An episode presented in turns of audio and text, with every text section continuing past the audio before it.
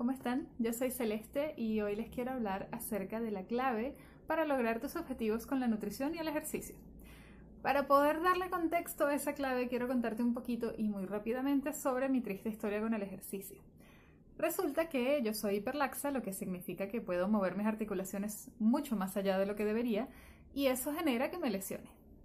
De hecho, ya en dos oportunidades he estado en gimnasios, incluso en países distintos, con entrenadores que me han forzado a ir mucho más allá de lo que debería haber sido y gracias a eso tengo una linda colección de lesiones. Entonces, yo, bueno, además de eso tengo una debilidad muscular generalizada justamente porque es muy difícil hacer ejercicio para mí, o lo era. Y mi traumatóloga me dijo que yo tenía que dedicarme a pilates por un año para poder llegar a un mínimo decente, así como de musculatura de persona normal y con eso iba a poder hacer cualquier ejercicio.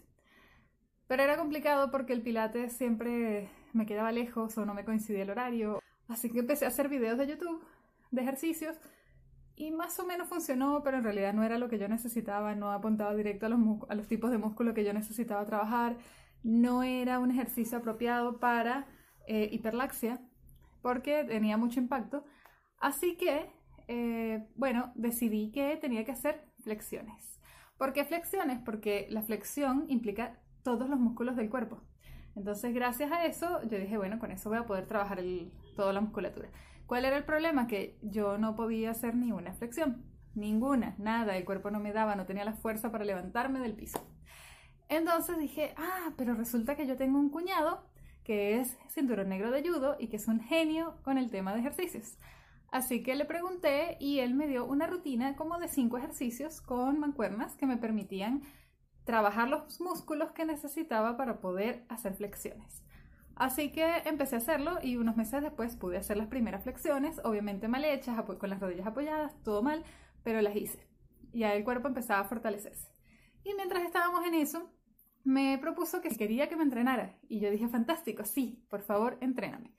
Y a partir de ahí eh, empezamos unas rutinas que eran tres veces a la semana, una hora cada vez, ejercicios sin impacto, con descanso entre las series, igual eran bastante intensos, bueno, lo son porque seguimos haciéndolos, y gracias a eso mi cuerpo empezó a cambiar totalmente, totalmente.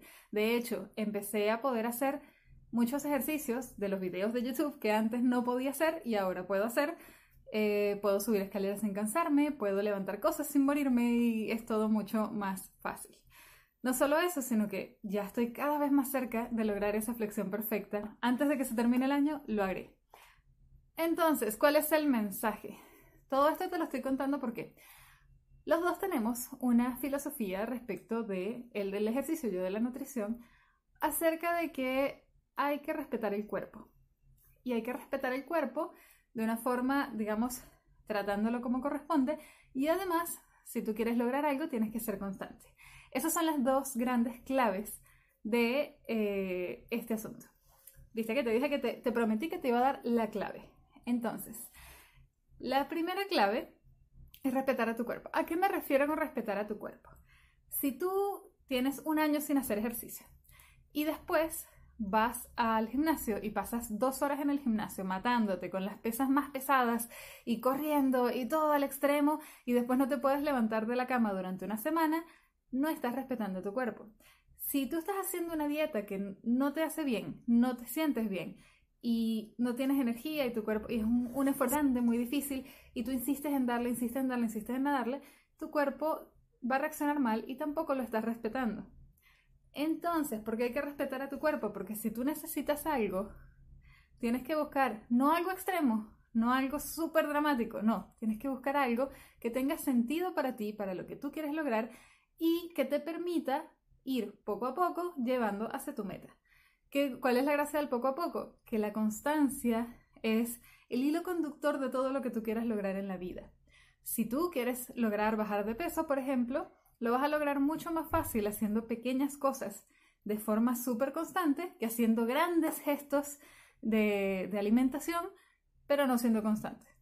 Lo mismo con el ejercicio. Tenemos Tres meses, tres meses. Mi traumatólogo me dijo que tendría que pasar un año haciendo ejercicio para llegar al estado físico en el que estoy ahora. Y son tres meses, tres horas a la semana. Eso es todo. Pero ha sido todas las semanas, todas las tres veces a la semana, sin faltar. Entonces, El mensaje de esto es que para lo que sea que tú quieras hacer en la vida, consigue la manera de poder ser constante. Si tú no puedes ser constante, tal vez te estás exigiendo demasiado, tal vez no es justamente lo que necesitas, tal vez no estás haciendo algo que se adapte a tu cuerpo, a lo que tú tienes como objetivo o a lo que realmente te puede permitir sostenerlo a largo plazo. Entonces, constancia. La constancia es la clave de todo. Y bueno, espero que les haya gustado. Este fue un video súper cortito, pero quería contarles un poco esto porque los efectos han sido muy, muy notorios y bueno, así como yo me siento genial en este momento, quiero que ustedes también se sientan así. Así que ya saben, sean constantes. Y bueno, si les gustó este video, pueden, los invito a que les den me gusta, dejen sus comentarios. Si están escuchándome en el podcast, también pueden suscribirse. Y bueno, nos veremos la próxima semana. Muchas gracias, que estén bien.